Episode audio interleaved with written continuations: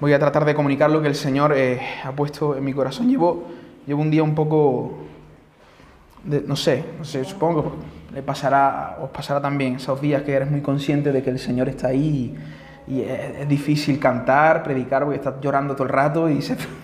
me gustaría hoy que predicara otro y sentarme a escuchar y estar llorando en la predicación, la verdad. Pero bueno, me toca a mí, así que... así que bueno.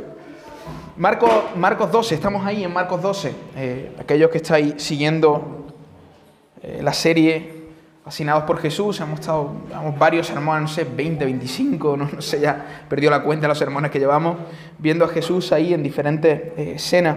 Y la verdad que el texto que, que me tocaba compartir hoy y cerrar ese debate, eh, diálogo, sermón, no sé cómo llamarlo, porque creo que hay un poquito de todo, entre Jesús y la élite religiosa, ah,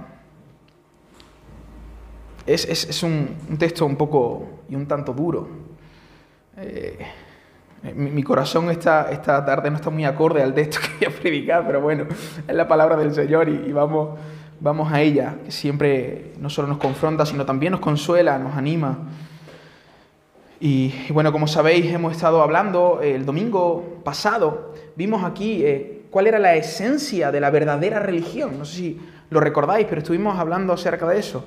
Martes Santo, la semana de la pasión, Jesús ah, en el templo debatiendo con la élite religiosa de Israel, fariseos, saduceos, incluso algunas sectas políticas estaban por allí, los herodianos, y están todos tratando de hacer caer a Jesús, todos ellos.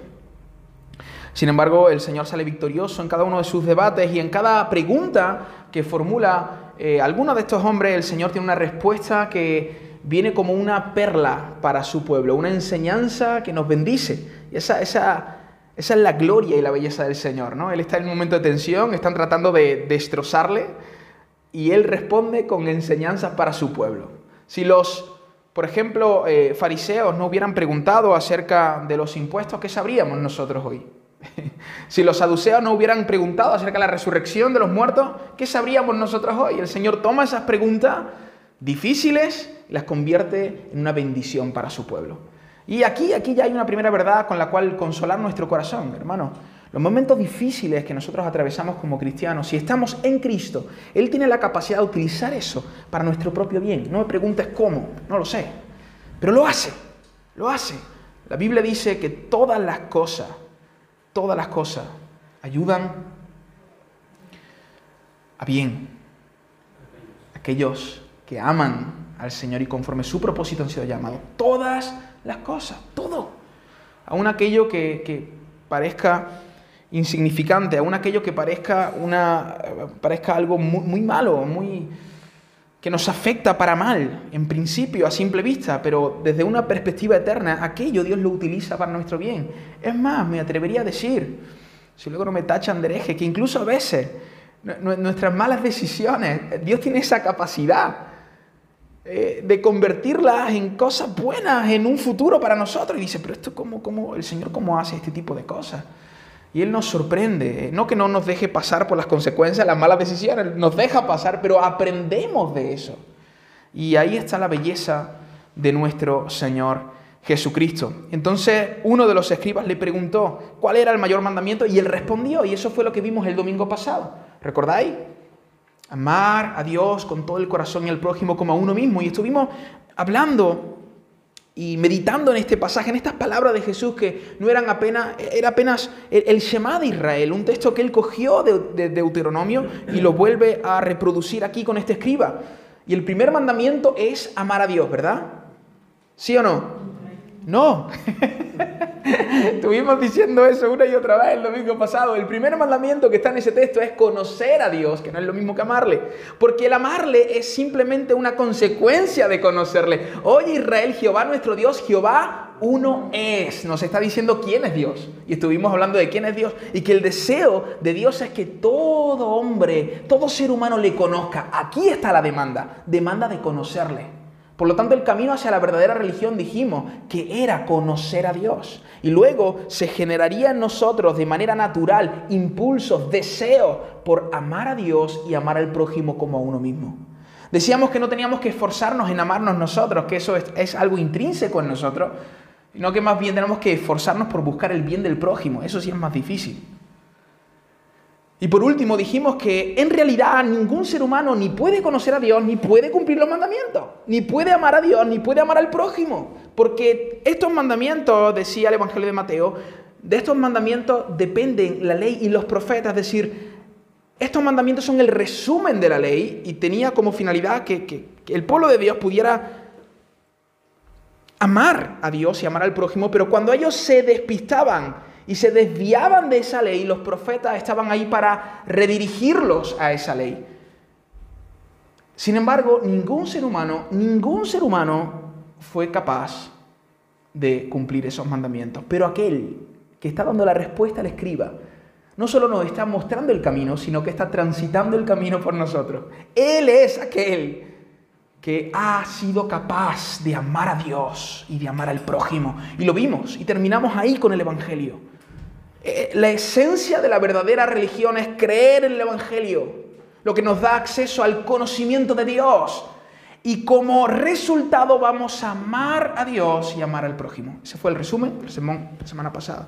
Pero ahora tenemos un texto un tanto más complicado, porque Jesús no solo nos enseña la verdadera religión, sino que también ahora nos va a mostrar la esencia, más, más que la esencia, la práctica, la expresión de la falsa religión. Por una parte nos mostró la esencia de la verdadera religión, pero ahora Él nos va a mostrar la, la expresión de la falsa religión. Hoy compartía con los hermanos en Puente Genil y, y les preguntaba, ¿cuántos religiosos hay aquí? Y nadie levantaba la mano. ¿Por qué? Porque tenemos el concepto de religión distorsionado. Ser religioso no está mal tener una religión no está mal. De hecho, todos los que estamos aquí, si somos cristianos, tenemos una religión. Pero como las palabras al final van cambiando su significado con el paso del tiempo, como hemos visto personas profesar la religión cristiana, pero comportarse de manera desasociada a aquello que están profesando, les hemos tildado de religiosos porque ellos profesaban ser religiosos y no hemos querido asociarnos con ellos porque su vida era un asco. Y hemos dicho, no, no, yo no, yo, yo no tengo una religión, yo tengo una relación. Pero en realidad decir que tenemos una religión y decir que tenemos una relación es exactamente lo mismo, porque la palabra religión significa estar ligado, atado intensamente a Dios. Si tienes una relación con Dios, tienes una religión, obviamente la cristiana. Y esa es la verdadera religión, amar a Dios y al prójimo. Pero ahora el Señor nos va, eh, eh, nos va a mostrar la expresión de la, falsa religión o de la religión vana, la religión que no sirve, la religión inútil. Y lo vemos en Marcos capítulo 12, verso 38 al 40. Después de que Jesús tiene este... Él trae esta enseñanza al escriba. ¿Recordáis? Le dijo al escriba, eh, sabiamente has hablado, no estás lejos del reino. Pero dijimos, cuidado, estar lejos no significa estar dentro. Saber cosas no significa creerlas. No estás lejos, bien, porque sabe cosas, pero no estás dentro. No estás dentro. Y justamente después de eso es el Señor el que hace una pregunta. Es una pregunta acerca de del Mesías, del Cristo. ¿De quién es hijo el Cristo? Ese es el pasaje que tenéis entre el pasaje que vamos a leer y el pasaje que vimos la semana pasada. ¿De quién es hijo el Cristo?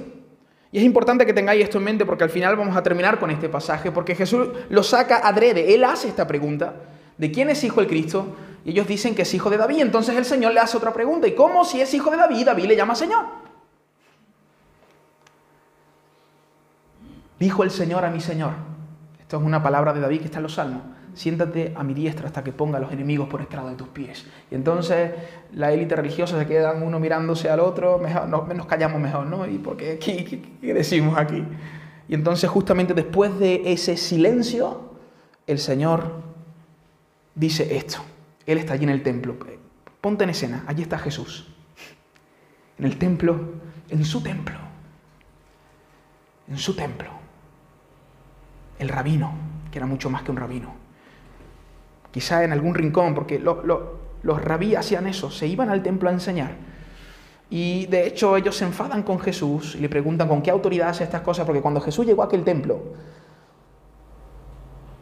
toda la audiencia de los de demás rabinos los dejaron allí y se fueron todos a escuchar a Jesús. Entonces allí también están los otros rabinos, allí también están los otros los fariseos, los saduceos, están todos allí. Y está allí el Señor, y está allí el pueblo escuchando a Jesús, y están sus discípulos, mucha gente en el templo. Y el Señor empieza a decir estas palabras, y les decía en su doctrina, es decir, de las tantas cosas que él estaba enseñando, en aquel momento él dijo estas palabras, guardaos, cuidado, cuidado, guardaos de los escribas. ¿Quiénes eran los escribas? Los doctores de la ley la mayoría de ellos fariseos. Había saduceos también que pertenecían al grupo de los doctores de la ley, pero la gran mayoría de los escribas eran fariseos. Y él les dice, guardaos, estaban allí. Es, como si yo, eh, eh, como si yo os dijera aquí delante de Daniel, hermanos, cuidado con Daniel, ¿eh? Cuidado porque uno no se puede fiar mucho de él. Eso fue, eso fue lo que hizo Jesús. cuidado con los escribas. Ellos lo estaban escuchando. Lo de Daniel obviamente era una broma. que gustan de andar con largas ropas y aman las salutaciones en las plazas y las primeras sillas en la sinagoga y los primeros asientos en la cena, que devoran las casas de las viudas. Y por pretexto, y la palabra aquí más correcta es por apariencia, por aparentar algo, hacen largas oraciones. Y concluye diciendo, estos recibirán mayor condenación. Hermano, este pasaje eh, contiene tres versos.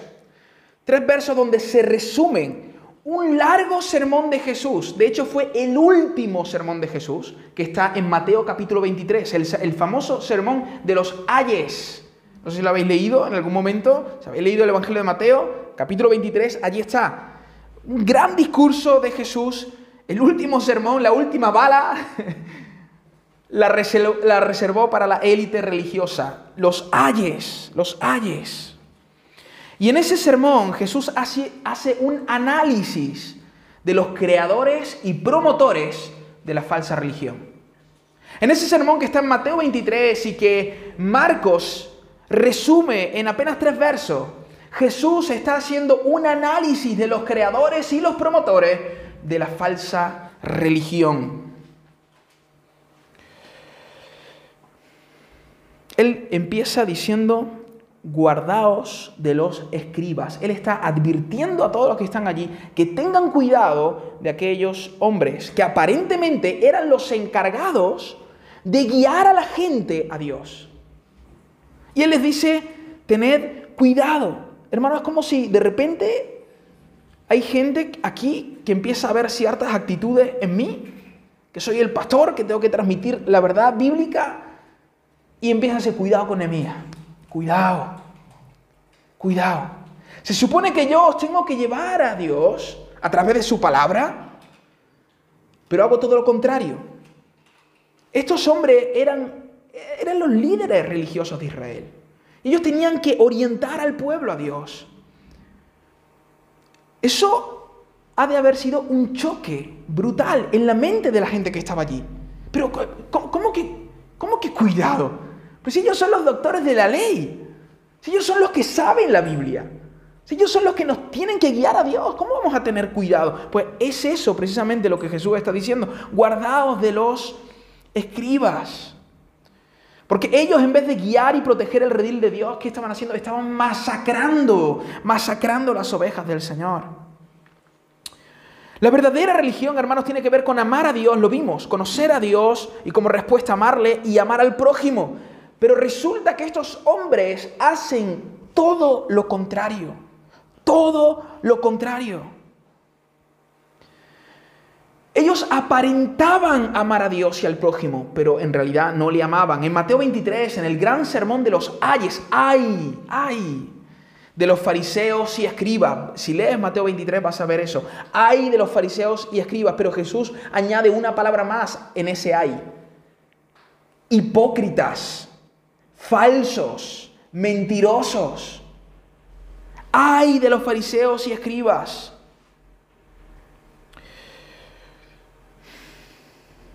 Estos hombres no eran lo que aparentaban ser. Su vida, la vida de ellos, debería ser una manifestación del amor de Dios y servicio al prójimo. Pero más bien era todo lo contrario. Ellos tenían un inmenso amor propio. Y les encantaba, la palabra les gusta, es saboreaban, se deleitaban en servirse a sí mismos. Hermanos, a través de las palabras de Jesús, veremos que la práctica de la falsa religión, perdón, a través de las palabras de Jesús vamos a ver la práctica de la, de la falsa religión, la práctica de la falsa religión. Pero no solo la práctica de la falsa religión, sino que la consecuencia de aquellos que practican la falsa religión. Por una parte, la práctica de la falsa religión, cómo se expresa la, la, falsa religión, por otra parte, la consecuencia de practicar la falsa religión y por último, el medio para salir de la falsa religión a la verdadera religión.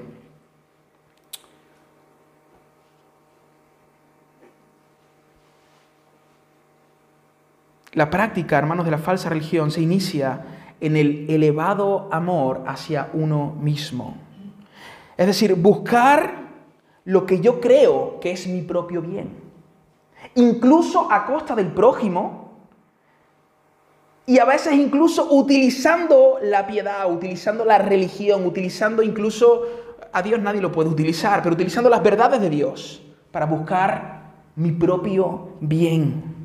Esa es la esencia de aquellos que practican la falsa religión. Déjame mostrarte esto en el texto.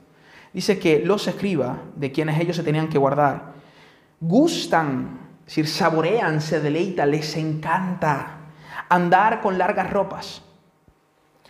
Pero no solo les encanta eso, aman las salutaciones en las plazas, las primeras sillas en la sinagoga y los primeros asientos en la cena.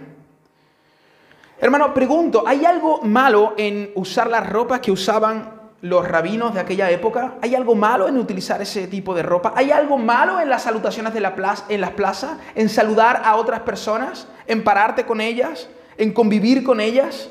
¿Hay algo malo incluso en buscar los primeros, los primeros sitios en la sinagoga? ¿Hay algo malo de eso? ¿Será que eso en sí mismo está mal? Claro que no. Lo que está mal es lo que mueve a, esta a estas personas a buscar estas cosas. ¿Qué les mueve a eso? Vamos a tratar de entender un poco lo que había en el corazón de los escribas y de los fariseos.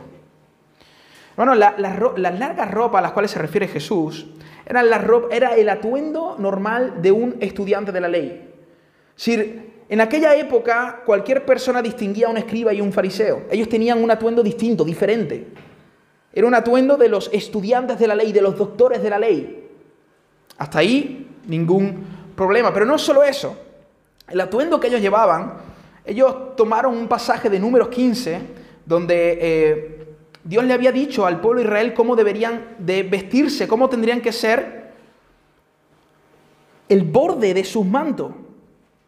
Se tenían que hacer unas franjas o flecos en el borde del vestido que ellos llevaban. Ahora, esos flecos eran para recordar los mandamientos. ¿Recordáis que a Jesús una mujer tocó el borde de su manto? No fue el borde del manto, lo que tocó esa mujer fueron estos flecos. Eran unos flecos que, colgaban del manto y eso servía para que, azules si no, si no recuerdo mal, y eso servía para que cuando ellos vieran eso, ellos tenían que recordar los mandamientos.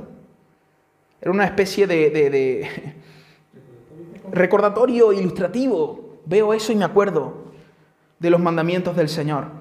Ahora, ¿hay algún problema en esto, en utilizar esto? Es más, era bíblico. Era bíblico. Tienes que, el pueblo de Israel podría vestirse de esa manera. y no solo podía, debería. El problema, hermano, es que con el pasar del tiempo, aquellos flecos se convirtieron en un símbolo de piedad un símbolo de piedad.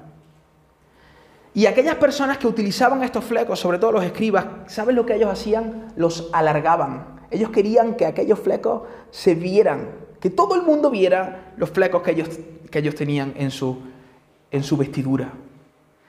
Es más, hay un texto que está en Mateo, que es el mismo, el Mateo 23. Mateo está contando el mismo suceso que cuenta Marcos, pero con más detalle, y dice Jesús criticando a los escribas, dice, pues ensanchan sus filacterias y extienden los flecos de sus mantos. Lo alargan, lo alargan.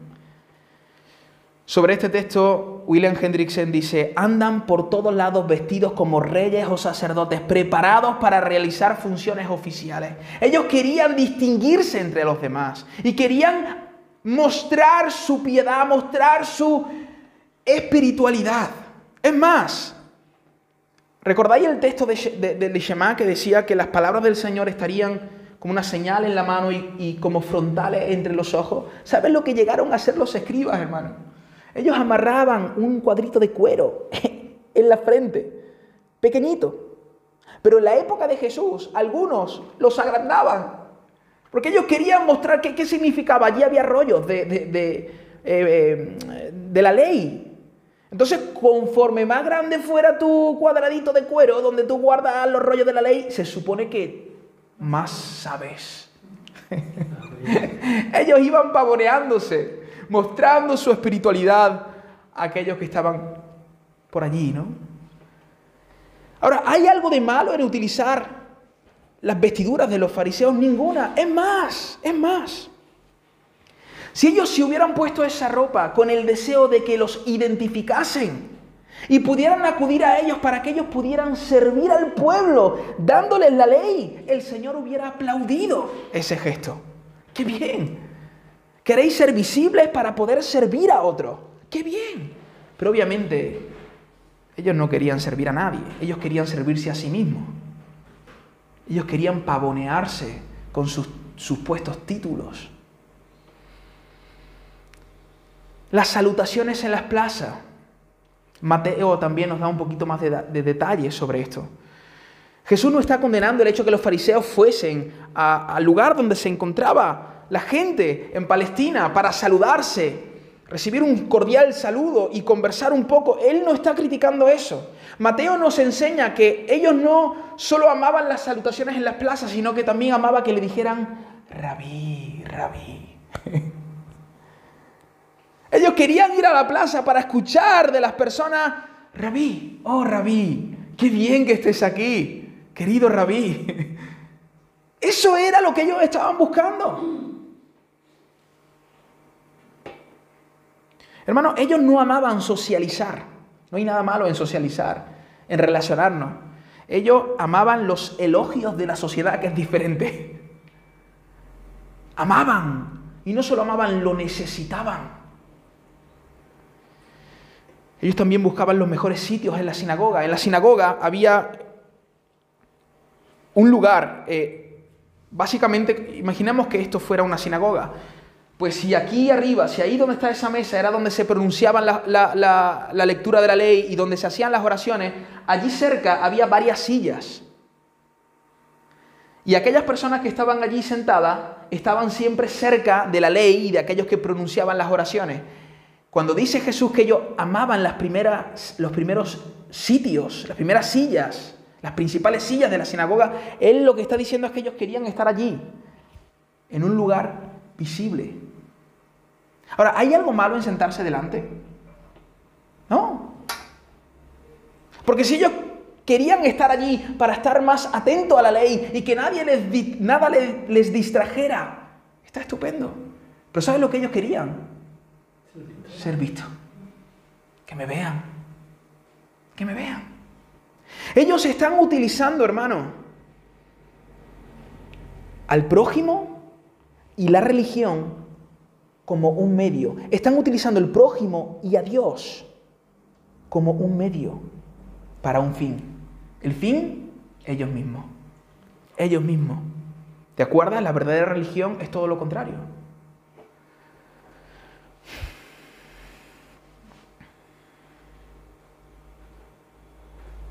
Ellos buscaban, ellos, perdón, utilizaban todas estas cosas para buscar su propia gloria. El prójimo y Dios son solo medios para alcanzar su propio bien. Medios para alcanzar su bien. Esa es la gran diferencia entre la falsa religión y la verdadera. La verdadera es todo lo contrario. El fin es la gloria de Dios y el prójimo. Yo estoy constantemente buscando la gloria de Dios y el bien del prójimo. Me esfuerzo, me doy, me vierto. Pero la falsa religión es todo lo contrario, es centrarnos en nosotros. Es más, va a sonar un poco fuerte, no solo es falsa, es diabólica. ¿Cómo, cómo, cómo llamó el Señor a los fariseos? Hijos del diablo. Hijos del diablo. Suena fuerte. Porque a veces pensamos que el diablo quiere que nosotros le adoremos. No. Él quiere que nos adoremos a nosotros mismos. él quiere réplicas de Él. La tentación en el huerto del Edén fue esa. Sed como Dios. Que nosotros seamos nuestro fin. Que nos pasemos la vida buscando nuestro propio bien. Eso no tiene nada que ver con lo que Jesús enseñó. Eso no tiene nada que ver con la verdadera religión. Podemos ver que el prójimo y Dios era un medio para estos hombres por el verso siguiente. Ellos no solo amaban, no solo se deleitaban usando su ropaje, saludando en las plazas y escuchando rabí rabí, sentándose en las primeras sillas en la sinagoga, sino que dice el texto bíblico que ellos devoraban literalmente las casas de las viudas. Y como pretexto, es decir, por apariencia, hacían largas oraciones. ¿Qué, ¿Qué, está diciendo aquí el Señor? ¿Qué está diciendo aquí el Señor? Hermanos, los escribas en aquella época no solo eran intérpretes de la ley, eran intérpretes de la ley y por ende una, eran una especie de abogado. Porque la, la nación de Israel siempre había sido teocrática. Por lo tanto, los derechos de las personas de la sociedad derivaban de la ley de Dios, no de otra ley. Entonces, todas las cuestiones que tenían que ver con posesiones, con negocios, ¿quiénes eran los expertos en saber qué era lo correcto y qué no era lo correcto? Ellos, los escribas. ¿Qué ocurría? Las viudas que habían perdido a sus esposos tenían posesiones, herencias, tierras. No, de tontos no tenían nada. Y entonces ellos se acercaban a ellas y le decían, mira, nosotros somos los adecuados para gestionarte estas cosas.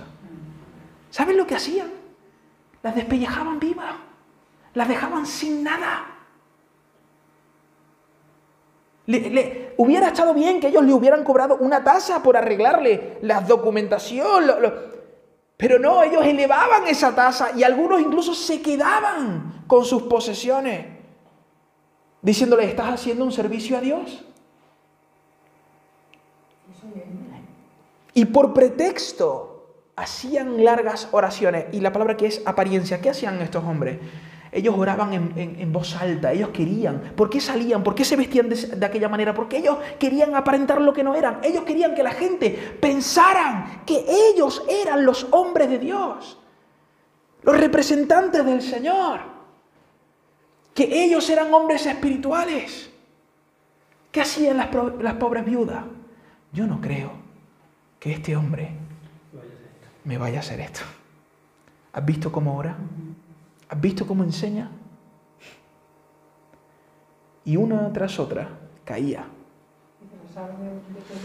Totalmente, esa fue otra palabra que Jesús le dijo a estos hombres, soy lobos disfrazados de ovejas. ¿Os dais cuenta, hermanos, que qué locura?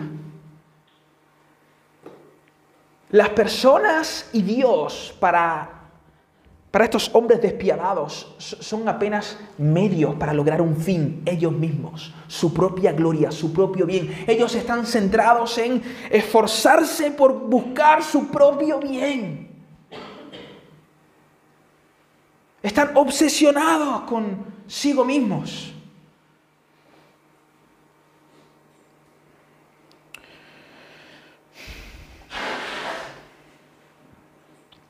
Dios y el prójimo son apenas medios. Ahora, está bien que hablemos de los escribas y de los líderes religiosos, pero pensemos un poco en nosotros.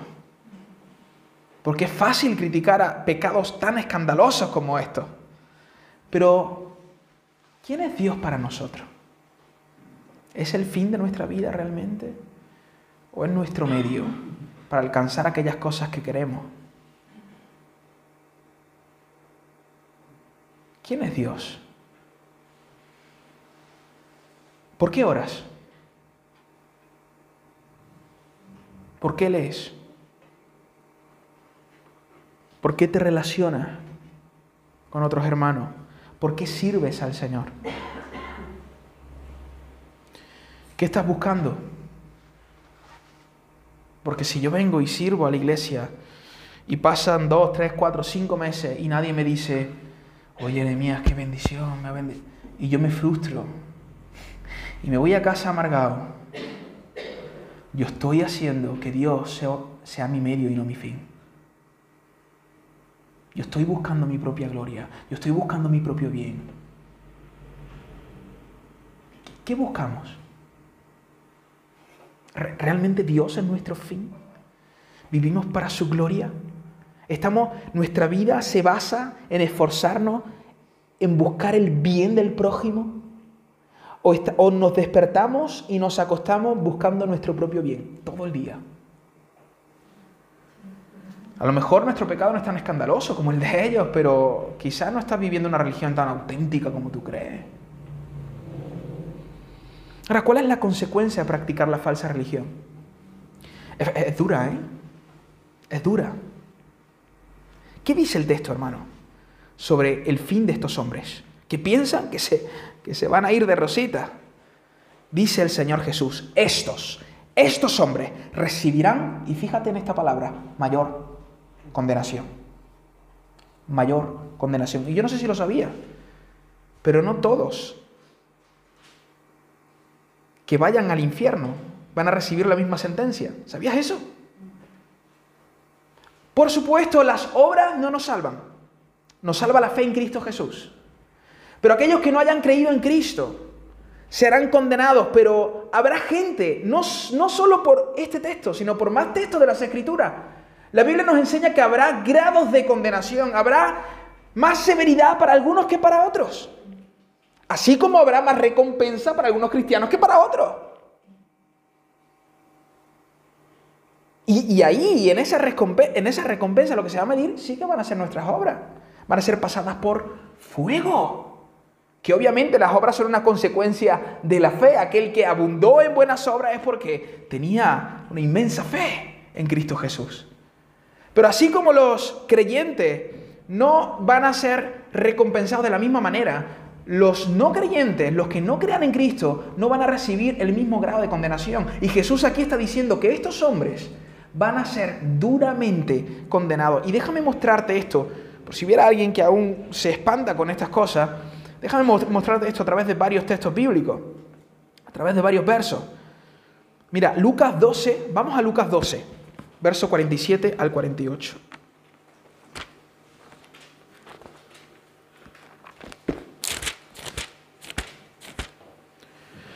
47 al 48. Dice, aquel siervo que conociendo la voluntad de su Señor, fijaros, fijaros, ¿estáis? ¿Estáis conmigo? Lucas 12. No se preparó ni hizo conforme a su voluntad, ¿qué dice? Recibirá muchos azotes, no poco, mucho. Mas el que sin conocerla hizo cosas dignas de azote, será azotado poco. Porque a todo aquel a quien se haya dado mucho, mucho se le demandará, y el que mucho se le haya confiado, más se le pedirá. ¿Ves los distintos grados? Dependiendo del conocimiento de la voluntad de Dios y la omisión a esta voluntad de Dios, más severidad y menos. Quizá haya alguien que pueda decir, ya, pero eso es una parábola. Claro, pero es que una parábola te muestra una verdad más grande de lo que te está diciendo. Ese es el propósito de la parábola. Mateo 11 del 21 al 24.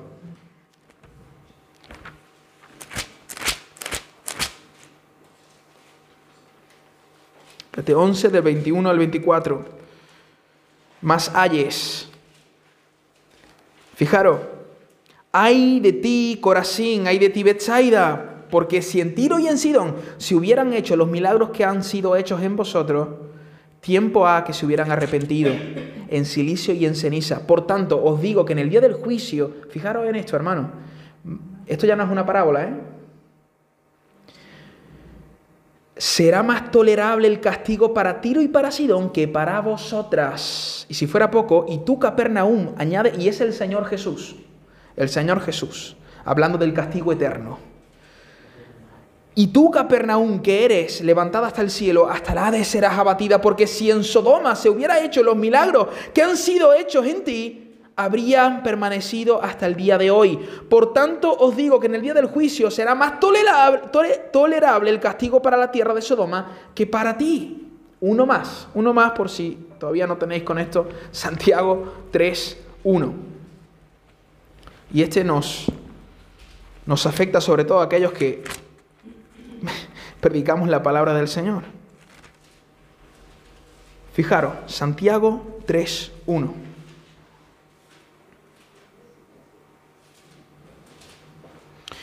Dice, hermanos míos, no os hagáis maestros muchos de vosotros. Fijaros. Yo a todo en la iglesia, a todo que veo que quiere, que quiere enseñar, que quiere... Lo, digo, mira, mira esto. Ten en cuenta esto. Hermanos míos, no os hagáis maestros muchos de vosotros, sabiendo que recibiremos qué? Mayor condenación. Parece ser Parece ser que la idea en cada uno de estos textos es que a mayor revelación de Dios, a mayor conocimiento de Dios y omisión a ese conocimiento, mayor condenación. ¿Se entiende? Cada uno de esos textos están diciendo eso. Ahora, hermano, esto, esto, esto nos pone mucho aprieto. Aquellos que venimos cada domingo y nos sentamos en la iglesia. Aquel que viene cada domingo y se sienta y ocupa uno de esos bancos, si no está en Cristo y se tira 20, 30 años en la iglesia sin estar en Cristo, lo único que está haciendo es acumular ira sobre su cabeza. Dije que era un poco duro el sermón de hoy, pero es la realidad. Y yo quisiera evitarte eso. Si tú estás aquí y todavía no has rendido tu vida al Señor, no estás no estás haciendo otra cosa que acumular ira sobre tu cabeza. Ahora, obviamente, si has creído en Cristo, no tienes que hacer nada, simplemente recrearte en su amor.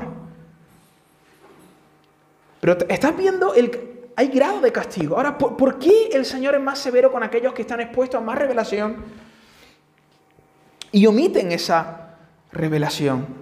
¿Por qué? Hermanos, porque cuando nosotros afirmamos creer una cosa y vivimos y enseñamos todo lo contrario, no solo nos alejamos nosotros de Dios, ¿qué hacemos? Alejamos a mucha gente del Señor. Muchas personas hoy en nuestra sociedad no quieren saber nada de Cristo por muchos cristianos. Esa es la verdad. Porque eh, vamos diciendo, soy evangélico, soy cristiano. Y luego vamos haciendo un montón de tonterías por el camino. Y vivimos una falsa religión, buscando nuestro propio bien. Hermano, asegúrate de verdad de estar viviendo una verdadera religión. Asegúrate de que tú no eres el fin de tus acciones, de tu vida, sino Dios y el prójimo. Para terminar, el medio, el medio. ¿Cuál es el medio? Vale, Nemía, eh, quizá estoy viviendo mucho para mi propia gloria, pero ¿qué hago para salir de aquí? ¿Qué hago para salir de aquí? El texto que conecta a la verdadera religión de la falsa religión está justo en medio. Está ahí y nos habla de el Mesías esperado. ¿Recordáis al inicio de la predicación? Jesús saca, él saca este tema. ¿Qué pensáis del Cristo? Y ellos dicen que es hijo de David. Y si es hijo de David, ¿por qué David le llama Señor? Dijo el Señor a mi Señor, siéntate a mi diestra hasta que ponga a mis enemigos por estrado de tus pies. ¿Por qué saca el Señor ese texto ahí en medio? Y sabemos que Marco no lo está poniendo adrede porque está también en Mateo. Si fue literalmente así, él en medio, en medio de estos pasajes, el Señor saca esta enseñanza. Hermano, porque lo único que te pasa de la falsa religión a la verdadera es Cristo. Jesús aquí está, está apuntando a una característica del Mesías que los escribas se habían dejado atrás. ¿Cuál es? Divinidad. Hermano, a estas alturas, los que están escuchando a Jesús saben perfectamente que Él se había adjudicado el título de Mesías, del Hijo de David. ¿Qué estaban gritando dos días anteriores en la entrada? Bendito el que viene, Osana, bendito el que viene, viene el reino de nuestro Padre David. ¿Por qué? Porque su Hijo está aquí. Y Jesús nunca, es más, en un, pasaje dice que había algunos que querían callarlo y el Señor dijo, como los calléis, las piedras van a hablar. Las piedras van a hablar ahora. El Señor ahí sabía perfectamente que los, la élite religiosa entendía que Él se había adjudicado el título de Mesías. Ahora, lo que no sabían todavía era que ese no era un simple Mesías. No era alguien que solo les iba a salvar del imperio romano porque ellos necesitaban mucho más, mucha más salvación que la libertad del imperio romano. Ellos están pensando y tienen en su mente que el Mesías va a poner al César debajo de su tobillo, debajo de su pie, debajo, debajo de su calcañar, lo va a aplastar. Porque eso es lo que va a hacer el Padre. Va a poner al César debajo de los pies del Mesías. Pero Jesús está diciendo, no, no, no, no, no. Aquí hay una verdad mucho más profunda que esa. El Señor no vino a poner al César debajo de sus pies. Vino a poner el pecado debajo de sus pies. Vino a poner la muerte debajo de sus pies. Vino a poner a Satanás debajo de sus pies, que eso es mucho peor que el César. Y esto ellos no lo entienden.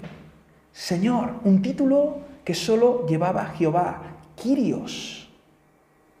Dijo el Señor a mi Señor dijo el Señor a mi Señor.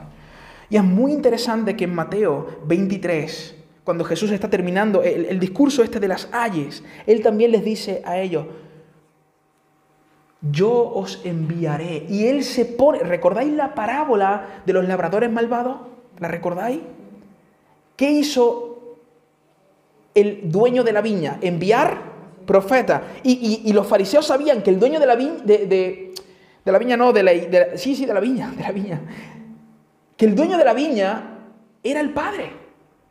Sin embargo, Jesús en Mateo 23, lo podéis leer en vuestra casa, Él se está identificando con el Padre y dice, yo os enviaré profeta. Es decir, Jesús está hablando acerca de su divinidad, hermano.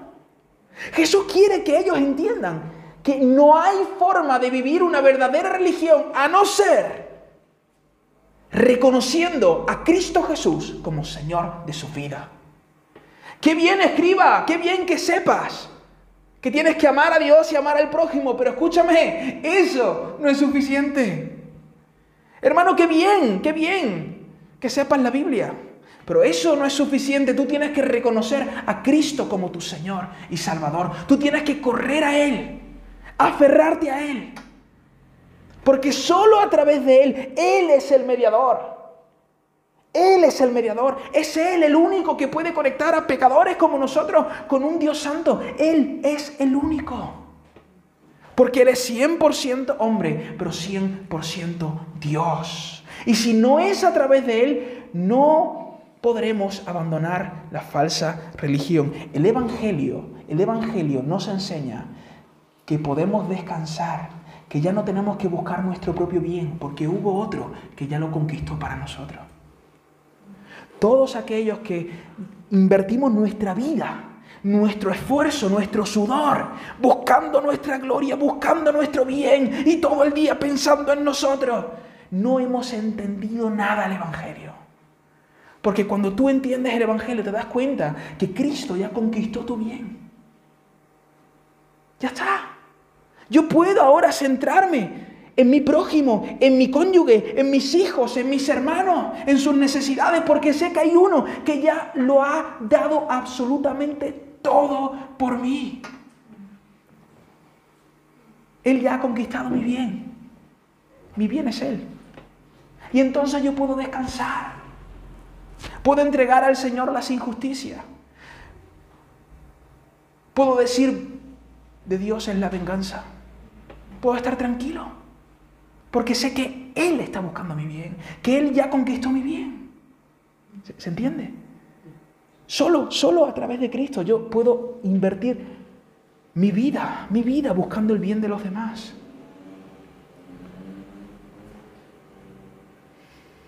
Cuando yo me obsesiono con mi propio bien, es porque dudo o no creo que Jesús haya alcanzado mi bien. Por eso estoy obsesionado con que me amen, con que me llamen, con que me inviten, con que me paguen, que piensen en mí, en mí, en mí, en mí, en mí, en mí, en mí. Porque no, eres consciente de que ya hubo alguien que pensó en ti. Y no fue un ser finito, fue el Dios del universo el que te consideró, el que vino a este mundo a morir por tus pecados. Y solo cuando, solo cuando tú y yo entendemos eso, nos podemos recrear en su amor, hermano. Y de ahí, de ahí hay vigor, hay fuerza para entregarnos a otro, para darnos a otro. Y, y dejar de vivir una mentira, usando al prójimo a Dios como medios para alcanzar nuestro bien y nuestra propia gloria. Solo así, solo así